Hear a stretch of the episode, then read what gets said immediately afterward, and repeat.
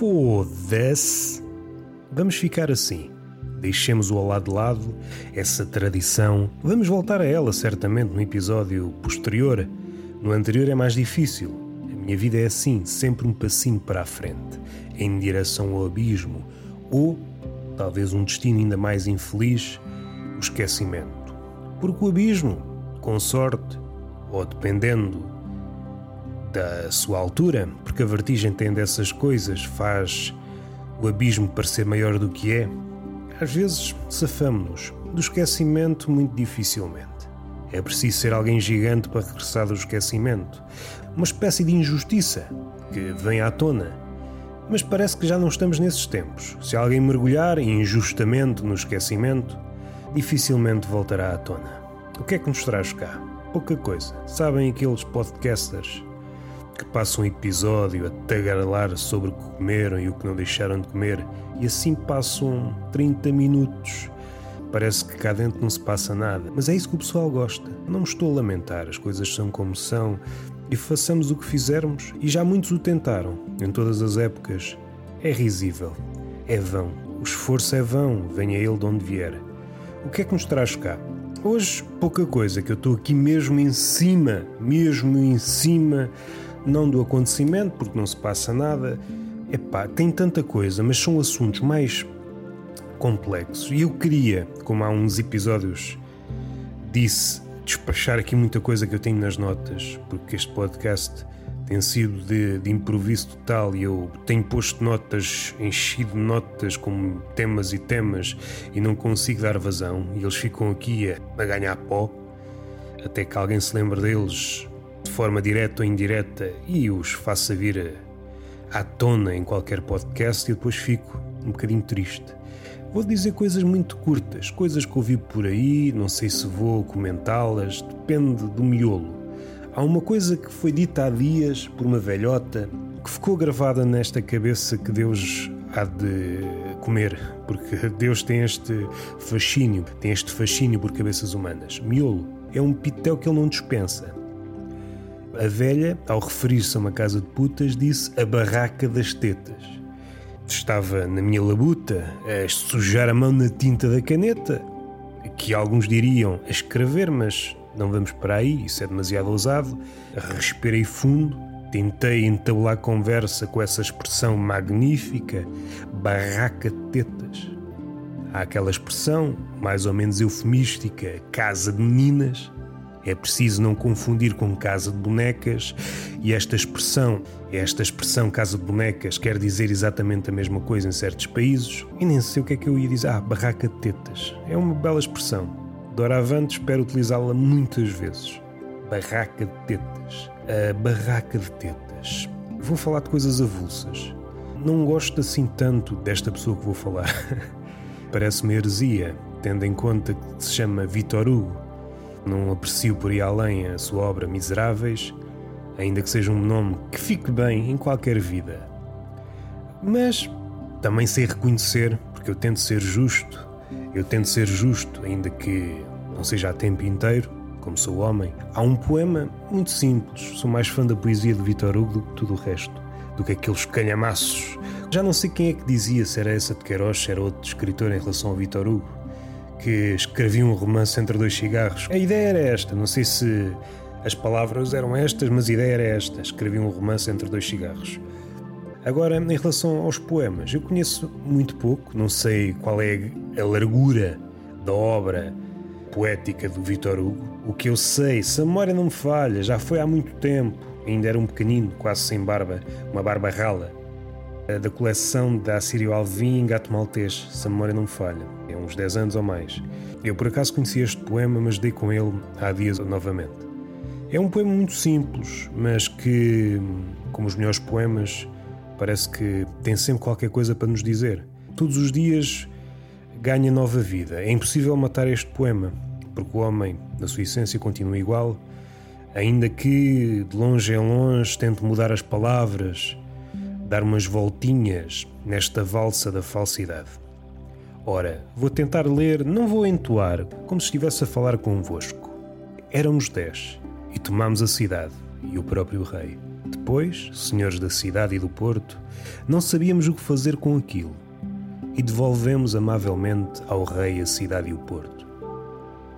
Um poemazinho do Vitor Hugo, não sei se isto tem continuação, porque tanto naquela coleção do Gato Maltês, se a memória não me falha, às tantas li este poema no outro lado e como o único livro de poemas do Vitor Hugo que me chegou às mãos foi esse, posso ter lido uma antologia qualquer. Poemas de, de poetas franceses, pode ter sido também. Não descure essa hipótese. Éramos dez e tomámos a cidade, ou seja, fizemos o impossível, destornámos o próprio rei. Aquilo que à partida parecia impensável, destruir ou destornar, melhor dizendo, o poderoso, aconteceu. Depois, já senhores da cidade e do porto, senhores daquilo que nos escravizava, nos agrilhoava, ignorávamos o que fazer com aquilo, com a vitória. O rescaldo da vitória, o depois da vitória, tem muito que se lhe diga. Aquilo que Vitor Hugo plasmou em poema foi que uh, ficou na mesma.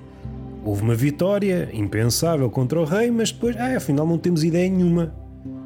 Melhor é entregar isto ao rei novamente. Senão ainda fazemos merda. A outra hipótese, essa aí não foi escrita por Vitor Hugo, mas pela história humana, é partirmos de um sítio oprimido, derrotamos o rei, era impensável ganharmos ao poderoso, ganhamos, e chegados ao poiso do poderoso, fazemos exatamente aquilo que o rei estava a fazer, ou pior. A história abunda em exemplos. É um belo poema e continua a falar-nos. É impressionante. Éramos dez e tomámos a cidade e o próprio rei. Depois, senhores da cidade e do porto, não sabíamos o que fazer com aquilo e devolvemos amavelmente ao rei a cidade e o porto. Vitor Hugo.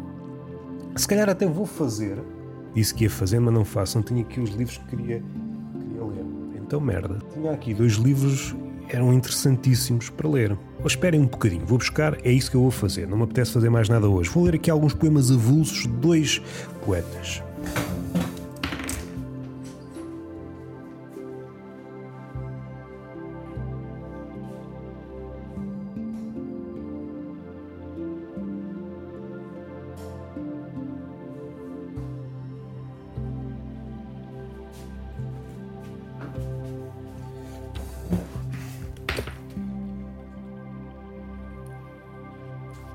Cá está, cá está o bicho.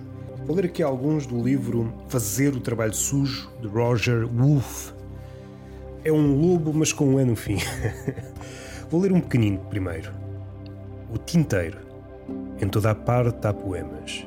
Muitas vezes os melhores são os que deixas ficar onde estão. Ecos do mundo. Ecos do mundo. A sirene de uma fábrica um som da velha economia. 2004. Quase me esquecia que ainda vivemos neste mundo. Quero dizer, no que resta dele. Dois poemas muito curtinhos. Agora estava aqui a ver se consigo. Ah, ok. Vamos ler aqui outro. Este aqui é mais a pender para o lado da prosa. Quase um conto. É difícil às vezes definir. Quando estamos a falar de poetas, andam aqui a dançar entre géneros. Freud chamava-lhe transferência à conversa com o meu psiquiatra. Conversa talvez não seja o termo, porque o meu nível de irritabilidade roça limites da alerta vermelha. Consigo vê-lo, de facto, até na cara do homem. E a verdade é que para incomodar o meu analista há que porfiar bastante. Falo-lhe do meu mau humor generalizado. E em que se manifesta? pergunta ele. Bom, todo mundo me parece imbecil, ele responde. Isso não é irritabilidade, isso é clarividência e desatamos a rir como dois chalupas, que é ao fim e ao cabo o que somos, enquanto saco o Monte Cristo número 5 da algibeira do casaco e lhe estendo, eufórica à luz intermitente de epifanias que se macendem e apagam na cachola, como as luzinhas avariadas numa bendita árvore de Natal. Gostei muito deste livro, acabei-o há pouco, li-o muito lentamente, assim, colheradas maneirinhas de poemas. não sei como é que está aqui organizado o livro, se está do, do, poema mais antigo para o mais recente, se tem outra ordem, que é uma antologia, estamos a falar aqui de uma antologia. Olha, podemos ler este aqui. Energia. Energia. Onde é que esta gente vai buscar a energia? Neste mundo secularizado em que já ninguém acredita em nada. Mas a coisa funciona e o mundo segue em frente. Observa-os. Fazem jogging, vão às compras, leem jornais, veem televisão, acompanham as notícias. Trabalham, consomem. Consolam-se em almoços e jantares, vão ao cinema, tiram uns dias de férias, criam filharada, riem e choram e falam de política ou desporto. Mas cuidado. Cuidado com os que nunca têm frio. Cuidado com os que têm um belo carro e tudo sempre em dia e acodem às urnas. Abstêm-se do tabaco e levam uma vida sã. Cuidado com essa gente e a sua energia incombustível. Cuidado com as massas. Cuidado com a malvada multidão. Infalivelmente, ela é que te lixa. Queria ler um último, porque a minha ideia era de fazer um episódio curto. A minha ideia era fazer um episódio curto. Uh... Então, talvez um penúltimo. A minha fé. Esta é a minha terra. Esta é a minha casa. Estes são o meu cão e o meu cavalo. E esta é a minha pistola. Põe um pé aqui dentro e limpo-te o sebo. Ok. Graças não. Ok, isto é muito. Este poema também é fixe, o Eterno Retorno do Delírio. Este é o último do, do Roger Wolff, Fazer o Trabalho Sujo, editora Língua Morta. Sexta-feira invernosa, pela tarde, atravessada de sangrante luz que tinge o ocaso de Grená, entre ralas nuvens desfiadas pelo frio. Na rua, a temperatura deve rondar os zero graus. O trânsito é incessante e também o acender e o apagar dos semáforos, dos neons, dos reclamos luminosos ou o piscar dos letreiros das grandes lojas, proclamando magníficos saldos iminentes. Comenta-se que muito em breve haverá outra guerra. Parece que já está programada. Em fevereiro, talvez em março, a maquinaria que vela e se desvela, defendendo vigilante a nossa Pax americana, colocar-se-á novamente em marcha. Isto não parece preocupar demasiadas pessoas. Os transeuntes avançam pela calçada, carregados de sacos, açoitados como espantalhos humanos pelo vento. E agora a noite vai caindo, triste e doce e enervada, neste recanto amorfo do mundo que o poeta batizou de quebra-mar de todas as Espanhas. E continuamos hoje aqui, como então, cada qual com os seus assuntos, mudas testemunhas do girar do universo. Com a noite vai caindo o mundo desaba um pouco mais no abismo inevitável. Os estudiosos chamam ao fenómeno entropia. Esta tarde, tudo me parece sublimemente humano, inquietante, trágico e possuído e belo. Está tudo tão certo que quase dói. Tudo no sítio, tudo encaixa, perfeito e absoluto, no manso esquema do eterno retorno do delírio. Bom, acho que estamos arrumados e agora vou só ler um Ai merda, já caiu um caderninho que eu tinha aqui em cima, que se foda, já o apanho. Chamado Ossos de Sépia, de Rui Diniz. Ainda hei de falar alguma coisa sobre este livro. Chamado Argumento, de Rui Diniz. Escrevi um longo conhecimento do desespero. É caraças, tive aqui uma quebra na mão. Oi, oi, oi, oi, oi, espera aí, aí, que a mão está... Ai, ai, a mão. Está aqui numa posição manhosa a agarrar Esperem, vou ter que recomeçar. Vou ter que recomeçar. Ai, caraças. O que é que a velhice faz um gajo? Bem, vamos lá. Argumento. Escrevi um longo conhecimento do desespero. Um dia abri na noite as razões silenciosas. Senti o cérebro torcer-se lentamente e depois parar, toldado pelo esquecimento. E na amnésia, entre alguns rios lisos de cores escuras, dias e noites permaneci. Ao fim de alguns meses recordei uma cidade que um rio atravessava, onde eu conhecera outrora todas as pessoas destruídas pela sua própria vida e onde só pessoas assim eu conhecera. Lembrei-me da maneira estranha como tantas delas tinham morrido. O alcoolismo era então uma enorme razão. Alguns dos amigos fumavam marihuana. O seu riso rachava o muro da noite e descobria, para trás, lentos cemitérios onde o luar tingia. Os livros consumiam-me os olhos e a cabeça doía. Pude assim lembrar-me ter escrito poemas sobre a doença de imensa gente, uma espécie de febre, ou uma coragem constantemente estrangulada, um último oferecimento do seu desejo à vertigem E depois, uma manhã em que se sabia dos suicídios. Mortos, os seus dedos floresciam a penumbra dos quartos. Os seus lábios apodreciam já sob poeira azulada. As praças inclinavam-se uma vez mais como sítios de uma única ternura. Os seus quartos estavam sempre cheios de lixo quando os encontravam, e alguns ainda sorriam daquilo que os tinham feito dizer: Amo-te. E podemos tentar ser muito felizes, e depois, quando o desespero os elucidava, amávamos-nos poderíamos ter sido felizes? Escrevia-se longo conhecimento dos amigos mortos e eu próprio escapei uma noite qualquer. Mas nesta amnésia de só algumas coisas ainda mais permaneci. Essa cidade e esses nomes dissolveu-os o que pude lembrar, poentes nas planadas, tomando aperitivos e rindo e vendo a multidão descendo os espessos lugares noites nos dancings ou nos quartos, fumando a desolação, escrevendo poemas sobre ruínas e vidas que se consumiam em abandonos e viagens. Tudo era estéril, como a doença que nos movia de lugar para lugar, uma fome pura e quase construída, uma indiferença que compreendia tudo e os anos através das caras e dos corpos e mais tarde o desalento e estarmos vivos.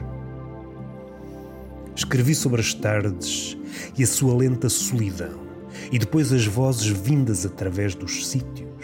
Esta cidade em que esqueci o que poderia escrever ainda, a minha recordação talvez dos anos, nas bocas azuladas, no repouso com sangue, com lentos sonhos dentro dos olhos lívidos, com o último olhar de esquecimento, o mais árido lugar, a insuportável solidão. E repeti dias e dias o desassossego, os nomes que poderia lembrar, a cidade com os seus lugares de desespero, o que me foi sendo possível recordar. E neste desolado hospício, hoje, vi todo o meu enlouquecimento. Um propósito de me lembrar todas essas coisas e o seu lento e doloroso sabor. Um obsessivo crescer do sofrimento. Maior amor. E está feito. Se houver tempo, hei de fazer mais um episódio esta semana. Alguém aprecia? Não sei se apreciam. São aqueles 60, aquelas 60 pessoas que ouvem regularmente este episódio. Não se fazem ouvir.